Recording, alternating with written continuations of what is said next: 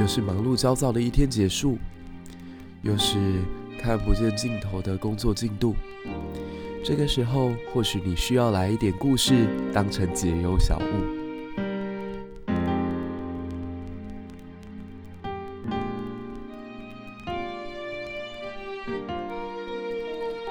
科技始终来自于人性，那历史又始终来自于人心。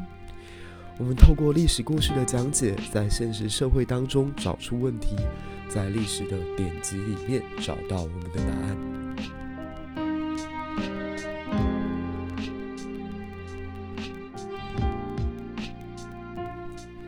小至个人的情感，大至国家的发展，其实我们都可以在历史当中找寻到你我所追求的答案。或许这是一个迷惘的时代，但也停止不了我们追寻真理的脚步。让我们更加理解彼此，更加有同理心，更加勇敢、热情地拥抱这个世界。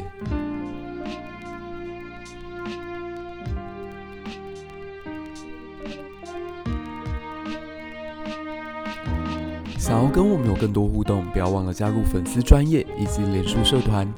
如果喜欢我们的节目，也不要忘了到 Apple Podcast 给我们五颗星的推荐加评论，你的鼓励将会是我们做节目最大的动力。如果可以，也给我们小小的一杯咖啡作为节目的赞助吧。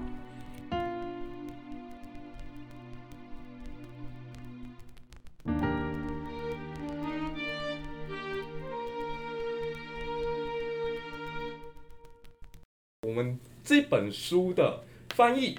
是我们的立法委员沈发会。Hello，沈委员，啊，文成好，各位听众朋友，大家好。沈委员，我真的觉得我自己在看这本作品的时候，我很大很大的一个感动在于，我可以感觉到这个翻译的过程当中，你真的是超细心的。 因为你知道幕末哦是一个很乱的年代，对，那很多时候我们在看待一段历史的时候，都会不自觉的先一刀切，看谁是好人，谁是坏人。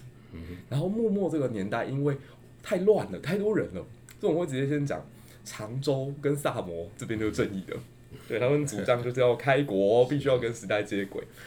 那保守派的德川家，或者说当时的这个呃其他的藩主，就是反动的，他们是负面的这样。对，那我会很好奇说，委员，你当初为什么会特别想要去翻译司马辽太郎的这本作品？好，这个嗯所谓萨摩哈对常州，这个因为毕竟最后维新成功胜胜利的是沙场一方了哈。，对那历史总是由由由这个胜利者来诠释的哈。对那再加上这个明治维新之后，确实是让日本民族国家的兴起哦，成功的的让日本这个形成一个一个新的强权，一个所以对他们来讲，这是一件成功的事情。是那因此，在这个明治维新过程中，这个萨长成功的一方，嗯他们自然在历史上面就成为成成为历史的诠释者，他们也就是正方了、正派嗯对角色了哈、那在这个过程中，他们所有的敌人嗯啊、很自然而然的就变成反派了哈、啊，但是其实我们看幕末历史哈、包括司马辽太郎这么多等身的著作里面哈、他其实在某些部分哈、一定程度在扭转这种这种刻板印象，就是说，就是说谁一定就是好人，谁一定就是坏人。他其实像这个这一本这个《王城护卫者》，它就是一个典型的一个翻案文翻翻案的作品哈。对那你刚刚问的问题其实有两个，一个是为什么我会挑这一本，对啊，你再来为什么会翻译司马辽太郎？对，这个其实对司所谓司我会翻译司马辽太郎，司马辽太郎小说，这个我其实最主要一开始就是对于日本历史的兴趣然后，嗯，那我们大学时代，我记得大学时代那时候以前我们也不也不是很爱看书的人，所以长篇小说事实上看不太下去，是过去了哈。对，那所以那时候想了解日本历史，尤其是我们的父职辈，嗯那时候在我大学时代，差不多是录影台湾录影机刚出来的时候，对，他们都去看看很多的这个这个 VHS 贝塔这种嗯哼啊，当然我们的父职辈最爱看的就是日本的时代剧，对，啊，那这日本时代剧也引发我们这这个我们也跟着看，所以就会对日本历史有兴趣。哦，那那时候我记得我高中时候开始，那时候因为懒得看书，所以那时候他对日本历史最主要的认识都来自漫画。嗯，啊，那时候最著名的一个叫横山光辉啊啊三除了国志啊，三《三国志》是他画的啊，那他也有出德川家康、丰臣秀吉、武田信玄、呵呵伊达正宗好几套，都是大部头的漫画哈。那那时候大概就是日本的战国历史，就从那边开始入门了。那等到我大学那那个时代的时候，那时候台湾突然流行远流出了一套德川家康的三诶、三缸装八的德川家康，对全二十 七册。那时候所有的企业界也在看，政治界也在看，大家都说啊，要从这里面学学这个政治的谋略啦，嗯对这个对是对嗯经商的道理啦。但是我实在是看说老老实讲，虽然那一整套都买下来，但是看看三本就看不 下去。 那在很偶然的情况之下，哈，在那个还没有版权的时代，嗯，那时候台湾其实就有司马辽太郎作品的翻译，对，那时候最出名的是武林出版社，嗯，啊，他有出德川家康一本，那是司马辽太郎写的，对那丰臣秀吉，嗯，另外还有这个像幕末的故事都有，那时候叫做叫做呃什么德川德川幕府英雄传，那个都有大学看，对，那看到德川看到这个司马辽太郎作品就就被吸引了，我平常过去小说我看不太下去，但是。是司马辽太郎是一个很会说故事的人，对，这个是他我看他不管他长篇小说、短篇小说嘛，啊他是真的是一个很会说故事的人。他这个说他的小说有分镜、有转场，对，哦，看起来像电影一幕一幕嗯一样，啊，他会中间会转场，甚至还有评论，像说书者一 样说啊，我说个题外话，对，嗯然后就就就就会说说一段他自己的看法，甚至把现代的东西去去评论过去这样，所以像我我觉得很好看了、哦嗯对，那另外他对于这个场景的刻画哦，就是每一个场景那天到底多冷，冷到多冷，对他总是会写的让你感受到，对。他对人物性格的刻画，嗯，那更是不管从人物外观特征，或者是人物的这个性格，对，他的刻画都非常的深刻。对，好像我这一本里面有翻译，我像岩仓具视算是一个，如果说对幕末史稍微清楚的人都看过他的照片，是那我看司马在写怎么样怎么样写这个这个他的描述他的外观，那是有照片的，对，他描述他像个赌徒的脸。是我们一看确实是赌徒的人，说他嘴巴呈倒 V 字形，哎、一看照片是倒 V 字形，嗯对他是一个非常会描描写，所以这个这也是让我就开始这样沉迷于司马的小说了。对那但是司马辽太郎小说事实上非常非常的多，司马辽太郎全集有六十几集，他是他这些著作等身，从从从幕从这个这个这个镰仓镰仓幕府这个源义经对一直写写写到写到这个这个日俄战争，对整个日本贯穿整个日本的历史。嗯，但是其实那么多的小说，中文版的翻译其实非常有限，是，嗯很少，尤其是台湾这近十年几乎没有新的作品。对啊，有的很有一部分是中国大陆翻译的，中国翻译的，那把简体字弄成繁体字，对，让我们看。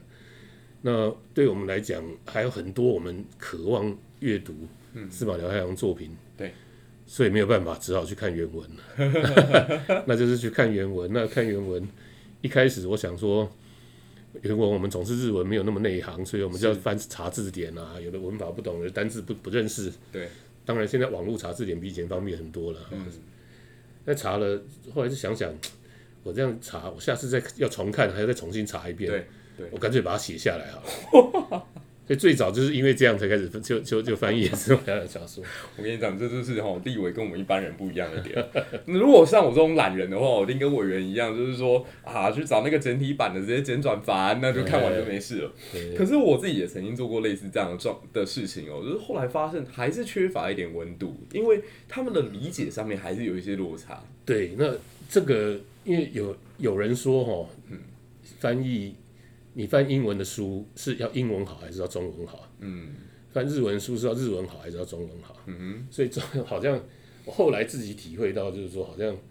好像是中文的能力好像比原文的能力重要，更重要哎因为现在原文现在网络其实你要不管是文法的查查询还是这个这个字典都很都很很方便，对都很快，不像以前要一本一本一页一页翻哦， 现在是、是可以可以，所以所以，但是你如何把它司马他原本小说的对那个那个气味啊气以 key 味啊嘿气味嗯 key 味把它把它再呈现出来，我觉得那个是中文能力的。哎、我真的觉得这个委员做的 那个跪靠都很对，嘿就是因为关刀嘛是，关阿公嘛是本系带的啦哦，是啊，所以我小的时候有很浓厚的这个日本情怀。对，那包括说这几这最近这几个月，我还去翻译了那个《大东亚战争肯定论》哦对，，就是跟着是一起来解读这本对书这对样。对，这本书现在非常非常的有意思，那那大家也在讨论。那我觉得司马其实他提供我们一个不同的视角，就是说，这一个人他是立体的，对一个事件也是，对那你看你是站在什么样的角度，你可以做出跟别人完全可能不同的解读，或嗯者说，刚刚委员有特别提到说，历史是胜利者所写，对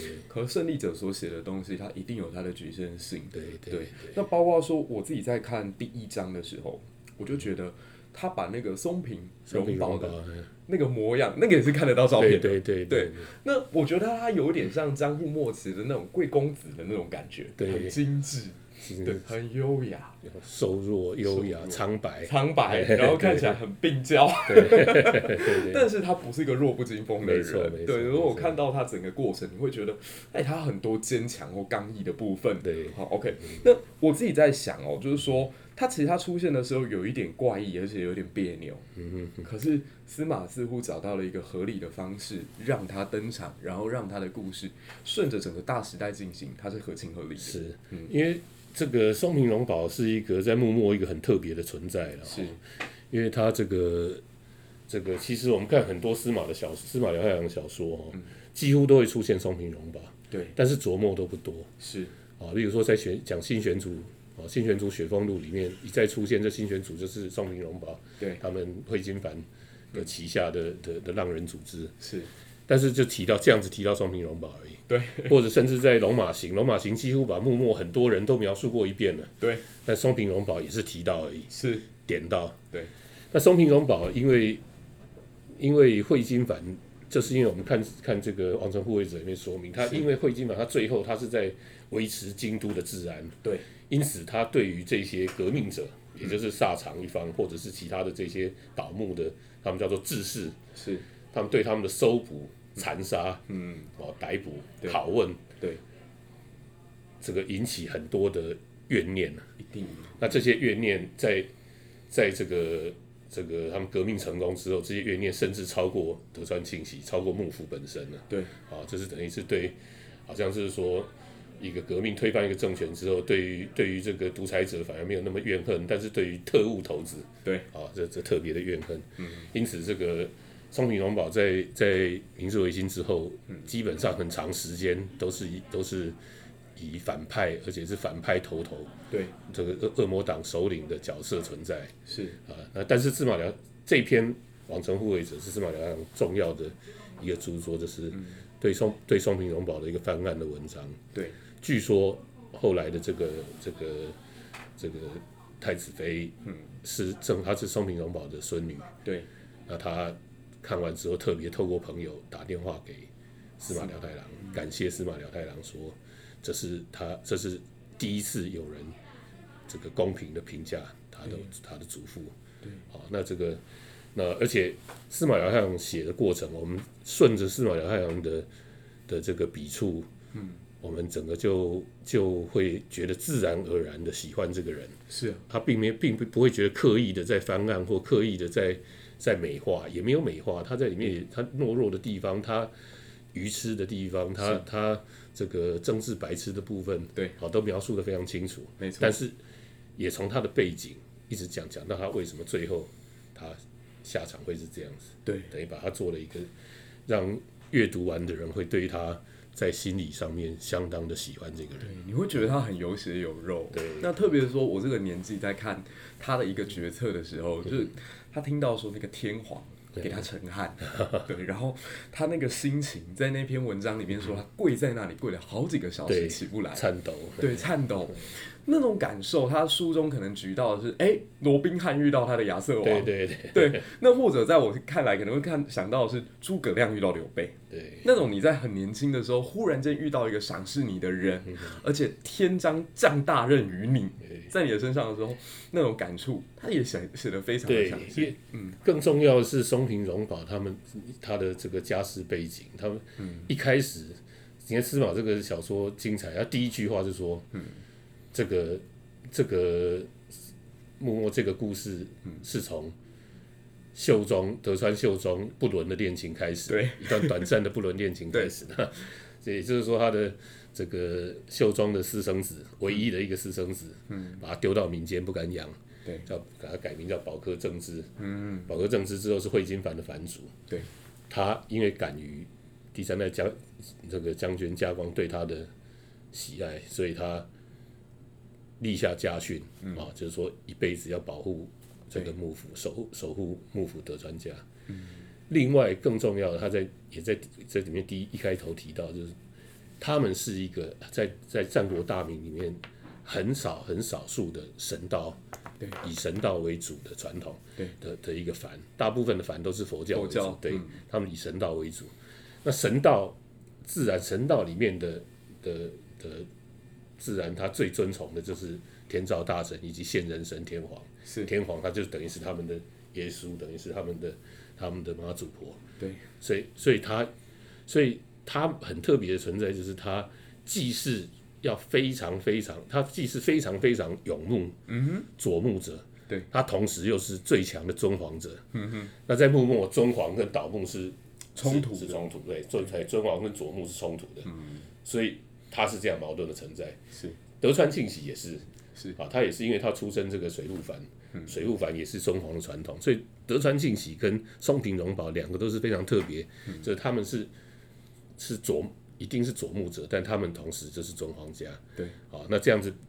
矛盾的角色，我们如果没有看这这个这个这个小说的过程，我们会很难以理解，对啊，那但是我们这样看下来，就觉得一定自然而然，如果我们如果是我们在那个环境，嗯我们也会变成这样子。没错，他提出提到说那个天皇也是嗯啊，天皇是绝对攘夷派的。对，可是他其实他的攘夷也不是像我们想的像说他是因为洞彻明白了世界的局势所以攘夷，对不，他只是基于一种恐 惧，对对，他把对方都当成是怪兽，都对是怪物。对，对然后更好玩就是他有讲到说长州藩，他说对长州藩他过去的两三百年来嗯都一直有一个秘密仪式，对，就是他他有两个秘密仪式，嗯一个是他写到睡觉脚要朝着江户，对，脚底朝着江户，是把把把这个像江户踩在那踩在脚底下， 对。嗯，另外一个就是他们每年过年拜年，他们的家老都一定会会问这个这个凡族，嗯就说。我们这个时机到了嘛？说哎我们倒木的时机 到了嘛，那凡族一定会说啊，马达还没，还没， 对啊，哎、如果从这样的角度来想的 话，那这个长州藩还蛮包藏祸心的， 就是三百年来，这个对这个小说家、文学家润饰也是也有点也是穿凿附会的。事实上，这东西好像到到后来也也有很多人说，这个都是都是讹传的，对故事情节 的故一个事情节对的但是渲染，我觉得他厉害在于吼，他有点像台湾我们的高阳，嗯就是他对于那个人物的心啊、人物的内心变化，他对真的刻画的对对超级细腻。是所以纵使他有细说的部分，我也不相信说一部小说完全没有细说对，这样子对读者会咽得下去吧。可是他可以把它掌握到那个度上，所对以让你觉得读起来特别的好。那我自己在看这边的时候，也会很好奇，就是说，啊，除了这个松平荣保以外，嗯那委员你会觉得有哪一个幕末的人物可能在这本书当中有提到？或者说他值得再更多的去被论述，因为荣宝他算是被翻案了嘛，对对啊，可是多的可能是没有被翻案，或者是呃他的故事直到现在我们还没有办法理出一个逻辑来的人。我我想，事实上，这个在幕幕末在幕府嗯哈、因为因为我刚刚讲过说，这个历史是是是胜利者诠释的，对，因此我们总会有一个刻板印象，好像这个这个他幕末萨长或者是这些倒幕者、革命者都是进步的，对，那这个这个幕府好像就是我们以前念中国历史的这种满清腐败的对的保守的，嘿嘿，慈禧太后保守的，呃值得我们去重新理解的，就是在幕在幕府方面的这些进步的这些这些知识分子，这是一部分。另外一部分我，我比较个自己比较有兴趣的就是就是这个除了坂本龙马以外，其他还有很多啊、这个土佐藩的一些一些相似，嗯，啊、因为这个革命的萨萨摩藩、长州藩跟土佐藩对革命成功之后，萨长土他们联合土佐藩事实上进入新政府的都是当时的保守，都是镇压镇压。像我们最看到这个小说最后最后一篇的这个、这个冈田冈田以藏，还有他这个武士半平太是这些土佐勤王党，这些被血腥镇压、残忍的刑求对的这个当权者，嗯，他们还是后来享受土佐革命成功的成成果。嗯啊，但是土佐之所以会有这个地位，就是这些被镇压的武士半平太、被暗杀的坂本龙马这些相似是在在在这个土佐里面的的被歧视的下阶层武士，嗯是他们推动的革命，但是成果却由上市哦这个后藤象二郎板垣推助对他们来接手收了割对，收割对，了。某种程度上真的是这样。因此，对于这些相似的这些故事，当然在《龙马行》里面有蛮多的描述了，是嗯其实都相相当凄惨，让人动容了。有的看的是很难过，嗯、啊，但是历史就是这样，对胜者享荣华，对败者被遗忘。对，真的，而且还要被抹黑，还要被定在历史耻辱柱。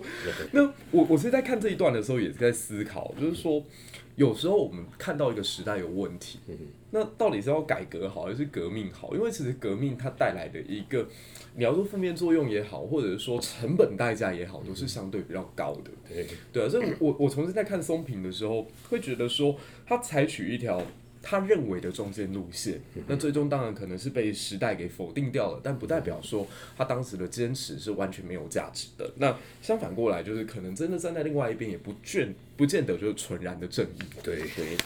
那在萨摩各派啊，在皇城当中的这个斗争，我觉得也很精彩哦。就嗯常说萨摩，其实我我过去可能在讲解这段历史的嗯时候，在跟学生分享，或者说啊，这这两边都是。就是站在一起的，嗯他们都是希望能够革新，然后希望能够开国，嗯而且他们的战斗力可能比当时的德川家来的更强，嗯因为我们可以看到说，那个英国他们曾经有发动跟萨摩之间的战斗对嗯嘛，啊后来是失败的，对，那英萨战争，萨摩可以赢，可是为什么德川却这么软就就就开城了？这样子，神奈川条约就签订下去了。可是看了这本之后，就发现，哎、萨场其实不是铁板一块。对，对，那我们有的时候在看到某一个阵营的时候，都觉得说他们一定是一起的，但是底下各自有各自的派系。其实，嗯在坂本龙马成功推动萨长联盟同盟，对，他萨长同盟是是是不是嘴巴讲的？它是有对文字、有条约的，有对签条约，坂本龙马在后面背书的。是在萨长同盟签订之前，事实上萨摩跟常州是形同水火。是，哦，这个在我们我们这个这这个皇城护卫者里面有都有描述到。哦对那那时候萨摩其实本来是跟汇金联手把常州赶出京都的。对哦所以那时候这个常州最落魄的时候，他们离开京都，逃离京都之后，他们据说他们墓他们的墓基下面左左边就写萨贼，右边就写会监，哦萨贼会监，对他们来讲是不共戴天，哦，不共戴天。但是那时候革命的有有志之士，这些这些革命志士，他们却认为你要推翻幕府，只有萨萨摩跟常州两个联合起来，他们的实力才有办法跟德川家相相抗衡。对也只是抗衡而已，不一定有办法推翻。是，但是如果这两个最强的这个外样大名没有没有联手，他们他们分分分开来是对立的话，那几乎这个革命是不可能成事。嗯，好，那因此很多人居间奔走，但是因为双方的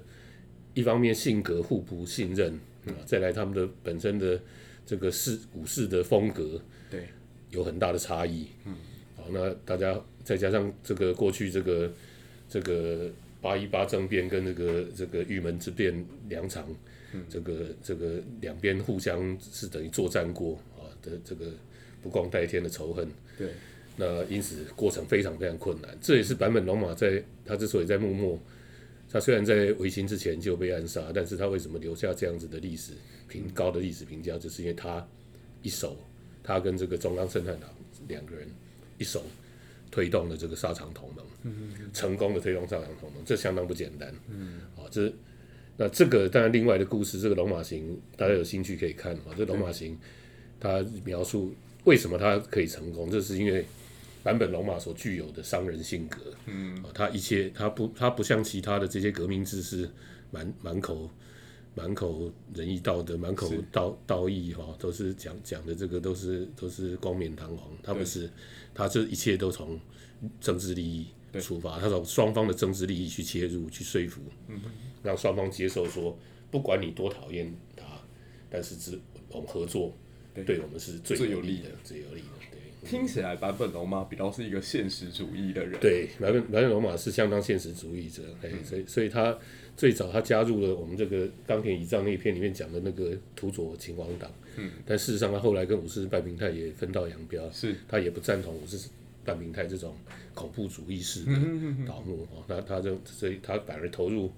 他们一开始大家所反对的幕府的重臣盛海州的旗下，是去从事海军的工作，海海军建军的工作，嗯，哦，所以这是他务实的地方。这个会让我想到十九世纪在日本这边在开开国维新的时候，其实德国也在进行统一。对那其实推动统一的人或推动一个不可能的艺术达成的人，都是一开始大家觉得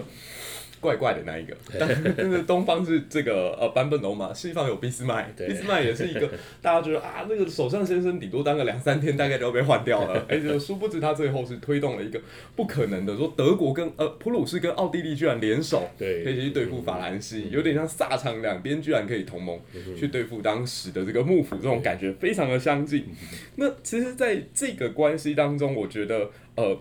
这本书里头还有提到鬼谋之人，哦，对一个我们看起来哎、不但是不起眼，甚至可能会是大家讨厌的一个对象。 我觉得这篇也是让我印象非常的深刻啦，对就是说他提到是角度这边都切换到常州来了。对刚刚在第一篇的时候还在京都，然后我们看到说，哎，最后这个德川信喜把荣保给劝退了，这样子。那第二篇在讲到，那常州，常州是什么？然后发动了这一次非常重大的奇袭。那他在讲的是这个大村义次郎，对那如何从一个边缘的怪人， 然后慢慢的得到赏识，或者说他们彼此在互相测试彼此的底线之后，他决定好，我报效，我报效常州反。那呃，我不知道委员你会怎么来看这一段，因为常州好像是一个天才的聚集之处吼。嗯，常州常州其实蛮特别的，啊这个、嗯这个大村伊次郎，常州可以说在幕末幕末从这整个倒幕的风潮开始，最早就是应铁门之变，对就从锦衣直弼被暗杀开始。那时候本来最强的是水户藩，嗯，最强倒幕的是水户藩，最多志士出来是水户藩，嗯，但水户藩后来后来因为大和起兵，他们整个全部几乎全藩的精英全部死于，全全部死，全部都牺牲殆尽，对，让他让水户藩马上他就再从幕末的雄藩就退出了幕末的舞台，是因为精英全部死光了。对，这个常州相对于萨摩而言，常州也是非常惨烈。对，常州其实大村伊次郎为什么有机会崛起，也是跟他们这些惨烈的过程有关啊。对，这个我们书这这本书里面有提到的这个八一八政变，嗯，还有这个进门之变，几乎在常州这些所这些所有的志士，他们之所以会在幕末会变成一个革命的一个精神指导的帆哦，大家大家认为说是革命的摇篮的地方，对最主要就是他们的吉田松阴，对几乎都是吉田松阴门下的学学生生嗯啊，都是门门下的学生。那这个吉田松阴在安政大狱中被处决，这个就有点像台湾的美医疗事件之后，党外因此崛起嗯是啊。那也因为吉田松阴被处决之后，常州因此变成一个革命的藩。对，那常州藩，但是常州藩由于一直激进化，一直激进化，所以让他几乎他的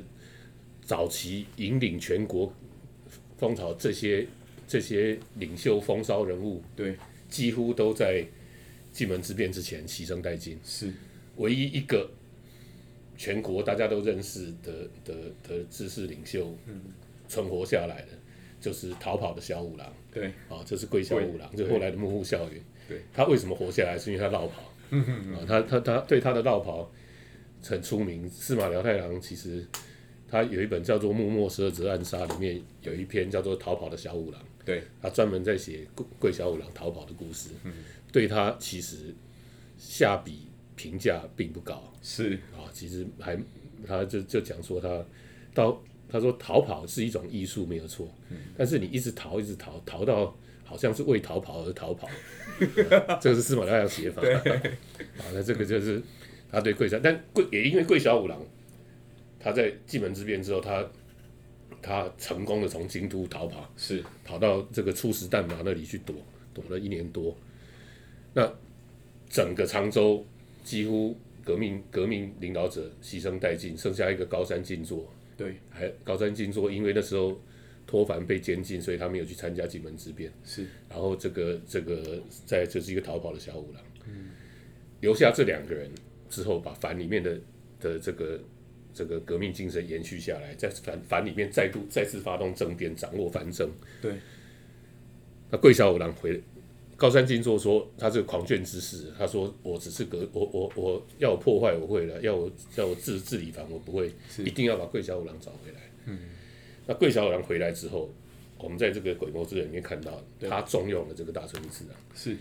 也是因为这些革命者通通死光了，所以大村一市长才有出头的机会。嗯如果这些人都没死，像像萨摩藩这些这些从头到尾就是西乡隆正、大久保利通是在领导，从幕末一直领导到维新政府。嗯，那他们这这这些人也没有出头的机会。对对，那大村一市长，但是在这过程里面，我们看到，嗯其实这篇《鬼谋之刃》很有趣。嗯。后来司马辽太郎以这个《鬼谋之刃》为基础，对他又写了一本一本长篇小说，叫做《嗯花神》，花神一一样是以大村义次郎为为这个主角，但是发展成长篇。花神的意思就是说，司马辽阳说是中国的主宰花开之神。是，他说大村义次郎就像主宰明治维新这、这朵花朵绽放的一个的的的的神。嗯嗯但是一绽放之后他就死了。是好，哦一套就死。那《花神》这部小说，很抱歉，它有中文版，哦这个是很特别的，这个但是你现在找不到了，为什么？我手上有，哦哎，这是民国六十八年出版的哼，由什么出版社出版呢？有那时候就有一个叫翰林出版社，翰林出版社出版什么？它专门出版武侠小说的，他把这个花，他把司马辽阳小说当做武侠小说出版，他没有版权，没有版权，翻译者叫林婉如，我上网怎么 Google 我也不知道他的背景。 哦，这么神哎奇，，对，但是这本市市面上已经很难找，但是我手上有。嗯，那他就把大春一市场故事发展成一篇长长篇小说，嗯，那再加上一些爱情的元素进去，对好、这也变得很有趣。 那这个这个《鬼魔之人》这一篇里面哦，其实我们看我自己就比较感兴趣、有点感触的地方，一个就是说，常州藩这么革命进步，以当时相对来讲革命进步的一个一个一个藩，对，但是里面他对于阶级制度的那种保守，对他因为他不是武士阶级，他是是百姓出身的，对所以他在那里就一直没有受到重用，甚至连幕府都把他提拔成幕府的这个翻书吊索对的的的教授了，是连幕府都破格不不管武士不管阶级的身份了，对，只有常州这种最进步的藩，对，还还拘泥于他的，呃，这这个就我们就可以看到一个一个政策纲领上面进步的团体，对它的内部不一定是进步的，是这我们可以看到很多革命的进步团体里面，它的权力关系其实是最保守的。对，好、这个这这是第一个我觉得有趣的地方。嗯，第二个就是我刚刚有讲说，因为常州藩的人才凋零，对，哦，他牺牲惨烈，所以他才有出头的机会。嗯，第三个就是说，我们在这个《鬼魔之刃》里面看到他后来跟萨摩的冲突，嗯他在领他在领导这个这个张毅这个对张毅队的上野战争的时候，跟西乡隆正的的旗下的这个海江田信义有很很激烈的冲突，最后甚至被海应该是被海江田信义说教教唆人把他暗杀了，对丧失了生命。对，这个海江田信义，这个里面看到什么？第一个当然是他司马的写法是说他是一个像理科人才，嗯，读科学的人，所以他不按沟通，对他懒得去说明那些非科学的东西，对，所以他直来直往的方式，嗯，得罪了这些这些这些萨摩的这些领导者，嗯，这是第一点。其实还有更重要一点，就是说，因为他百姓出身，对，他突然冒出来，嗯，他没有这个过去治革命志士的背景。是所以以萨摩藩这种老革命来讲，你对这个就是你是血什么统不突然纯，跳跳出一个网红，嘿对哦，就想来跟我选 议员。嘿我这个是，我这对啊，我们这个都是从从助理开始开始干起的嘿。你一个网红就跳出来跟我选议员，对从心里就不服气。是哦，那那再加上西乡隆盛对于这些革命团体而言是如神般的存在，对结果你出来对西乡这么不客气，他在你哇，这个就是这个种下了他的后来的的丧命的原俄因。国俄国嘛。那这个海江田信义这个人，他当然他个性在司马辽太郎描写描写下面也其实是蛮负面的是啊。他除了这一篇有描写以外，另外在《幕末十二则暗杀》里面，因为一开始他他的他的两个弟弟，都去参加暗杀锦衣直弼，是萨摩藩两个唯一除了水户藩以外两个去参加锦衣直弼的那个英铁门之变暗杀锦衣直弼，后来被被一个一个当场惨死，一个后来切腹。是他后来留下来，在那里面对他那时候他还叫有村有村俊哉，对对他的评价也不高。嗯，那后来更夸张的是，司马辽太郎说这个。你是司你是司法院长呢、你嗯是维你是维新政府的司法院长，结果去叫流氓，叫流氓去暗杀暗杀国防部长，像这是干话什吗么像话吗？对，嗯哎，这类类似像这样子的评价。那这个这个最后哈、这个司马辽阳说还是这样子评价，这个评价其实跟罗马行的评的最后的结尾有点像哈、是他说他说这个这个在日本最需要的时候，对大村一次郎冒出来了，对，然后任完成任务之后，他了解就离开了。嗯，这件事情甚至有点神秘，嗯什么意思？啊好像上天派了一个人来帮我们完成了明治维新，嗯然后就把他收带回去了。因为任务结束了， 对，任务结束。那个《龙马行》的结尾也是几乎也是这样子，就是说，上帝，这时候上天派了一个年轻人把这个日本的大门推开，嗯，然后就把他叫回去了。我之前好像有听过周一成先生有一个观点，他在大道城进行哎了是很多年的这个努力嘛，他就说你要改变一个地方，都要靠年轻人、嗯外来者，就往往这两个身份它加叠在一起的时候，是最不被地方接受的。可是往往能够带来改变或新思维，真的就是要靠这种人。这个这个大村义次郎，大家台湾人对他一般可能不太熟悉，大家可能熟悉西乡隆盛就是大久保利通、对，水端系，但啊木屋甚至木屋孝允大家都听过，但大村义次郎大家不太熟悉。嗯但其实在日本有相当的地位，日本靖国神社前面的那个铜像就是大村义次郎，哦，因为因为大村义次郎他等于是日本创创造日本现代军事是虽然只有短短的，从明治元年到明治二年，短短两年，他创造日本的现代军的的国民征兵制，以及日本的陆军，嗯，还有他带出来的人，嗯像这个、这个这个山县有朋，他是后来成为日本陆军的大御所，对，啊这个，所以他被他被认为现代军这个军事之父。另外一个神奇的地方是，他在明治元年，就预预测到十年后的西的西南战争，哦，他就说未来九州会出一个足利尊氏，是就是说西乡隆盛。他说他说足利尊氏，因为足当年足利尊氏被是被被赶赶赶赶到九州之后，在九州集结，再重新打回京都，建立对室町幕府。对，他就说未来会出一个九萨摩会出一个这个足利尊氏，嗯所以他那时候他在做军事布局，他把重兵放在大阪。嗯他说为什么放在大阪，就是要防九州，要防九州。他认为未未来祸起九州，嗯所以才明治元年，他预预测到明治十年的西南战争，这个是相相当脍炙人口的。这个人真的是神奇，但是又不得不讲，好像有时候那种天才，他就是一批来，然后往往他真的是好像带了某一个任务来完成了之后，他就要凋零了，他的时代任务结束了这样子。那呃，委员，你不知道有没有办法呃跟我们解解读一下说，那你后来怎么看待常州这个人这个地方？他等到下一个世代，哦，常州对，常州哈、哦因为因为我刚刚讲说，他过去他的革命，他的革命英雄对，都在维新之前就就结掉束就了结束了。嗯，那所以后来革命成功之后，嗯萨摩还是由他们原来的领袖西乡呃西乡隆盛、大久保利通对，进入去掌握萨摩，但是当时的政府是萨摩跟常州等于是两个合作对，他们叫做叫做萨长的反法，这两个反法掌握了明治政府。对，后来然后有拉一些土佐的，拉一些这个佐贺肥前的反肥前藩的，嗯，这叫萨长土肥四藩，是，但是主要是萨长。对，萨摩就是由原来的革命领袖进入政府，对但是常州的革命领袖死光了，对，所以啊木木孝允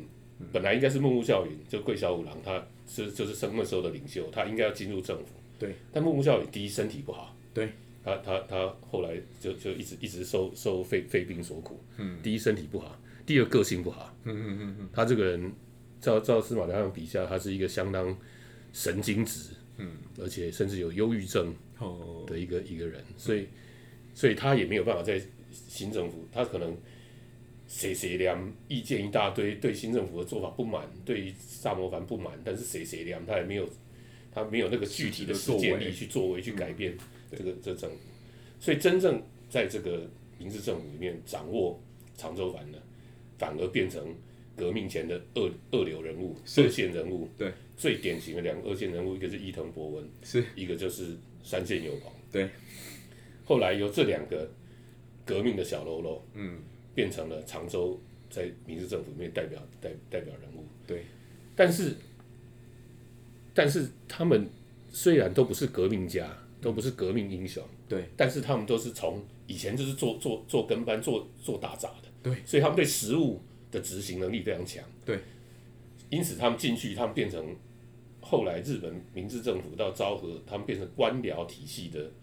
中正力量的的的的的始祖，就是他们用用他们很很能够运用官僚，运用这个政府机器，对那那那所以所以反而常州藩立足下来了。嗯，那萨摩藩本来是革命领袖进去最强，是但是西南战争一打，嗨打完之后，没了这个大久保利通在第二年被暗杀，是马上一个时代就结束了。嗯嗯嗯人家说维新三杰就在一年里面，三个人、三个人在一年里面死去。是西南战争爆发还没打完，木木孝允肺病死死死掉，四十岁。是这个大再来西乡隆盛，兵败切腹，切腹第二年大久保利通暗杀，对，他们那个时代就结束了。是所以他们所创造的明治政府，接下来就有有这些实物的人物啊，这里面萨摩的领袖在西南战争中死消消消消失了。对当然后来有有例如说黑田清隆啦、是哦，例如说双方正义啊，嗯哦，他们他们这个华山之计，他们这些，但是但是事实上，实际的政府运作嗯已经被常州掌握了对啊、哦。那常所以后来我们才看到萨摩再出的首的首首相总理大臣就不多，但是常州一直一直一直传下嗯对，去，甚至直到一直到现在，在到安到最后的安安倍对对安倍家都是山口县出身的，嗯，这个我们之前也曾经有做过一期节目，就在讲说山口几乎已经变成日本的首相的故乡对，对对，那这也是一个很有趣的一个这感，不是因为他们厉害，是因为这政府是他们创的，他们啊，开的。是是 游戏规则就是他们定的，这样 对对对，那其实我这样听下来，我很有感触，就是说，虽然它是一个呃我们北方的国家的故事，但是跟台湾在整个民主化的过程当中也有很多相似之处啊。嗯就是说，包括有的时候最终获得那个革命果实的人，可能不是那个第一批牺牲掉的那一群。对那我不知道委员你会怎么看哦，就是日本的这种哲学与美啊，包括像刚刚讲到大村一次郎这种忽然间绽放一下就消失掉的这种精神，现在还存在吗？就是说，现在日本社会当中，他们还会去崇尚或追寻这样的一个精神吗？哎，日本这个精神是一直存在的，哦这种这种如樱花般哈、哦，对，如樱花般美美丽的绽放，但是不不追求永恒，对，一瞬间，在他们在乎的是你绽放的瞬间的光芒，对，哦，那你在最最最绚绚烂的时候，嗯，就就要就就就要消失，这个是这这种精神在日本到现在，我想他们还是一直留存下来，这个当然对台湾也有影响。是，啊，但是台湾人，台湾必须，毕竟这个你的民族性跟你的风土还是有很大的关系。台湾基本上还是比较务实的，啊 说务实是 好听的、哦，要不然就是他大家常讲的说，呃，这个呃这个爱钱怕死，要爱面面子， 子。嗯对，没有了。相对，但是台湾、嗯相相对而言，这个这个日本的这个精神，确实，尤其在我们老一辈当中，我们看到很多对这种他们这种精神都还是存留下来。是，那这个你刚刚也也也有提到哈，嗯其实日本的幕末，因为我是一个一个从从这个这个反对党开始参与民主运动，是一路走走到执政党。对我们来讲，那个这也是一个从从革命政党对到执政党的一个转变。对，那我已经历经过这种政党轮替，历经过这个革命的过程，这个过程里面确实有很多很多的部分，嗯，是当初会让我有兴趣再去看一次幕重重温一个幕末的历史的一个过程，就是你在一个革命的过程中，嗯，有的人在在你这所有革命，日本也一样。你看他们革这个萨，他们当初的革命最早是从尊王攘夷，从攘夷开始点燃的革命火花。对，结果最后明治维新成功之后，这个政府却是最接受外国的，变成一个开开国的一个一有有这这这个我们在那个那个家茂之水里面那个对郁松超他他他就他就直接他就是一个没有办法适应对，适应执政党之后政策转型的嗯，的一个典型例子对，啊。那我们在这个这个民进党从从革命到执政的过程，也有很多类相当似曾相识的场景。是，呃，有的人他就真的没有办法适应对，啊、那有的人就适应的让我们觉得太过离谱，嗯啊、 所以怎么如何拿捏在在这样时代大时代转变过程中，如何拿捏你现在的务实的方向，对以及当初最早的初心，对，嗯啊，如何去平衡，那个是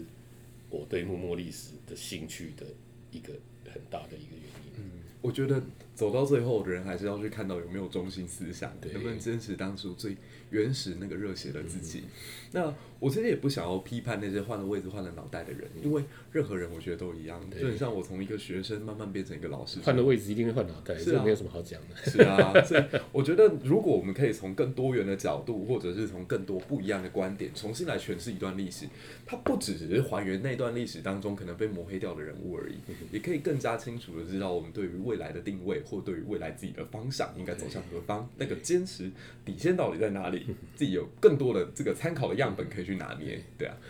那最最最后我我我想讲一个，就是嗯说是我是等于是推荐了哈。哦我司马辽汉阳说，我小说我每次看，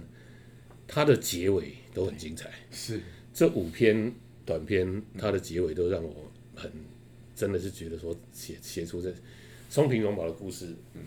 讲的前面让人热血沸腾，让人有很很有很有感触，嗯，他最后他的结尾是说，松平荣保的怨念，对，一个竹筒，两份文件，锁在东京银行的金库里面，是啪结束了结。束了， 这个这个我觉得这个结尾写的像很很精彩。是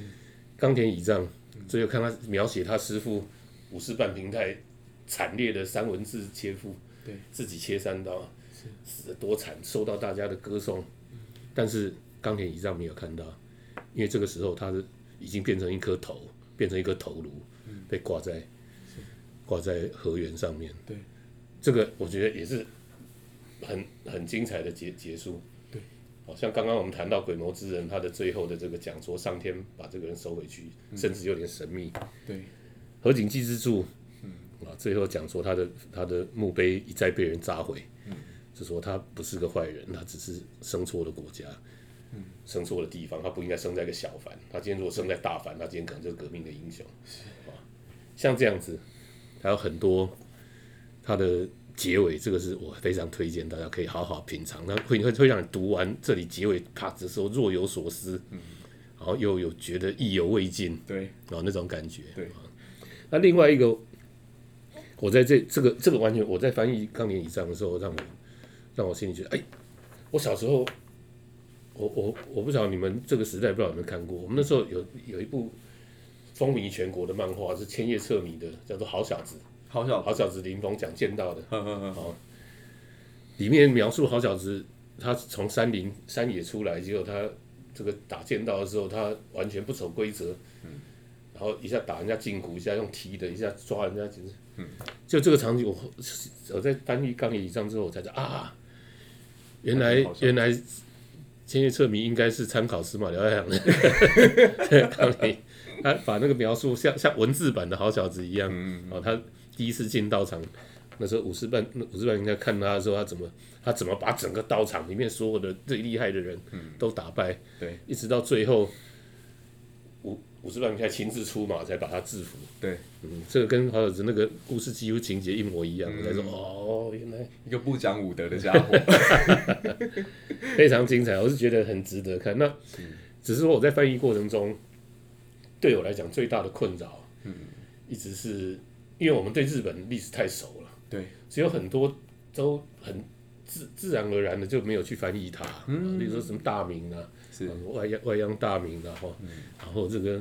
这个它的什么它蛋糕多少蛋啊，什么，对对我们来讲都像常识一样是啊，那萨长怎样就。那我翻翻译完之后，我那时候有朋友知道我在翻译，就说：“那你给我看一下，看一看。”他说：“诶，